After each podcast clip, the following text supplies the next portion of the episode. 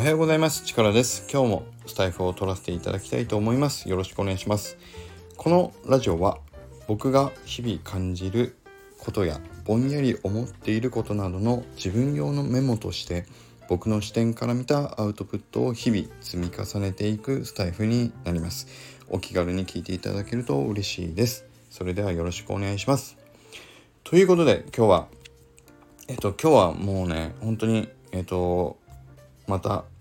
他の方のスタイフを聞いてうわーすごい。気持ちいいと思った話をさせていただきたいと思います。今日の気持ちよかったスタイフのお話はこの方です。鉄佐野さんの放送回になります。鉄佐野さんが月曜日にスコップ文化についてっていうことでね毎週そのお話をされているんですけどその中でこの間寄り添いの扱い方を間違えるなっていうねお話をされてたんですよ。いやーもうねこのお話は聞いてない方まだいたらね一度聞いていただくと本当にいいと思うんですけどめちゃくちゃズバッとね気持ちいいお話し方をされてました。で細かいところは鉄さんさんのね放送回をぜひ聞いていただきたいんですけどまあ要は寄り添うっていうのは動けない人できない人に対してあのまあ寄り寄り添っていってその人たちはこうなんとかすく救い上げていきましょうみたいなねそういうことでしょ寄り添うっていうのはね。ただ日本のこれまでの歴史を見た時に高度成長期時代の寄り添い方と今現実に30年間ずっと停滞してるね経済停滞してる中での寄り添いっていうのは全然違うよっていうことをおっしゃってたんですよ。いやさすがだなと思ったんですけど僕もその視点ちょっとなかったんだけども、えーと、と簡単に言うと今寄り添おうとしてるのは自分たちはもう動かないと決めてる人たちに合わせて寄り添おうとしてるね今の現状と高度成長時代っていうのはどんどん経済も全て技術も発展もどんどんしていってて日本がどんどん成長している中でできない人を寄り添って救っていこうとしてたんで全体がボトムアップしていってる中での寄り添いだからそれでも寄り添いつつでも全体が成長できてた時代なんだけど今は登ろうとしてない人たちを寄り添ってそっちに合わせていこうっていう状況だから要は出ない杭に合わせて寄り添っていってるんですよ。ね僕が聞いたイメージそうそういうことだよ。ということは出ない杭出ようとしない人たちに合わせて寄り添っていくからもう停滞するのは当たり前だろうっていうそういう話ですよね。もう聞いて聞いた瞬間にもう目から鱗っていうか当たり前だったと思いましたよ。ででも出ようとしてる杭がいっぱいいて成長みんながわーっとしてる中でそれでも成長スピードの方が大きいからどうしてもそこについていけない人たちに寄り添っていくっていうその寄り添いだったら一緒にみんなでこう伸びていけるっていうねそういう状況を作れるでしょうって。いやー本当にねだから寄り添うっていう言葉簡単に美しい響きだけれども今やらなきゃいけないっていうのは動かない。私はもう嫌だ。こんなわからない状況何もしたくないみたいな人たちに全部のサービスとかも全て合わせて下に合わせていくっていうねことでしょ？だから他でもこの話なんかね聞いたことあった気がしたんだけども。とにかくだから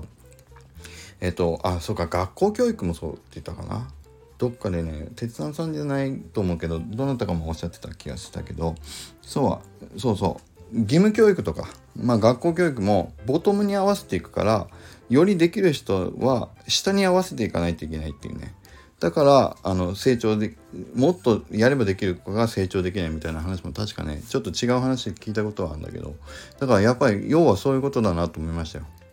でもっとすっきりしたもうああさまさにと思ったお話がえっ、ー、とマイナンバーカードについてもね後半ちょっとお話しされててまあ今日の本題じゃないんだけれどもっていうことでお話しされてた中でマイナマイナンバーカードねあのいろいろ文句言ってる人いるでしょで文句言っている人はいる中でもでも基本的にそもそもマイナンバーカードっていうものを導入するってことはもう当然やるべきでただ出てる問題はもちろん解決していかなきゃいけない問題がたくさんあるよと。で僕もそれまさに同じ気持ちなんですよだから60%の精度だろうと前に進めながら改善しながら導入していってよりあの使いやすい世の中にしていってでよりコストもかからない世の中にしていったらみんながハッピーになるでしょってでそれを100%の精度になるまで導入しないなんか言ったら30年40年何十年かかるんですかっていう話ですよね。でそれをまさに手綱さんもおっしゃっててえ あの反対している人もうこんなものはあの使えないからもう絶対こんなもの使うかって大反対してる人たちはじゃあもう、えっと、使わなくていいから全部その分の人件費とか実際裏でかかってるコストをその人たちだけ払えばいいじゃんって言ってました。ねだから高速道路のあの話もしてて ETC カードのレーンのところは人件費かからないけど ETC カード入れない人のためのところは人をわざわざ置かなきゃいけないからその分コストがかかるでしょ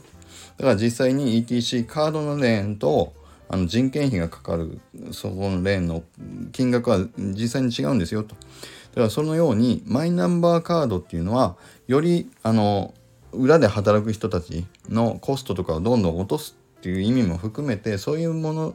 ところの改善にもなるんだから絶対に入れた方がいいと。全体改善のためにはね。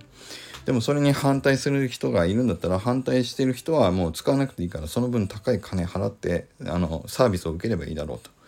いう話をしててもう本当にねいや、ま、もうまさにまさにその通りだって。本当に思いましたね。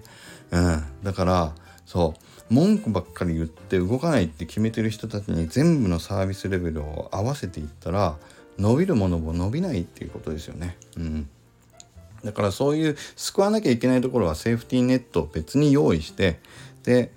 行けばいいでしょっていうこともおっしゃってましたけどとにかくねうん。なんか僕うまく喋れてないかもしれないけどすんごい僕はもうすっきり心が晴れ晴れた。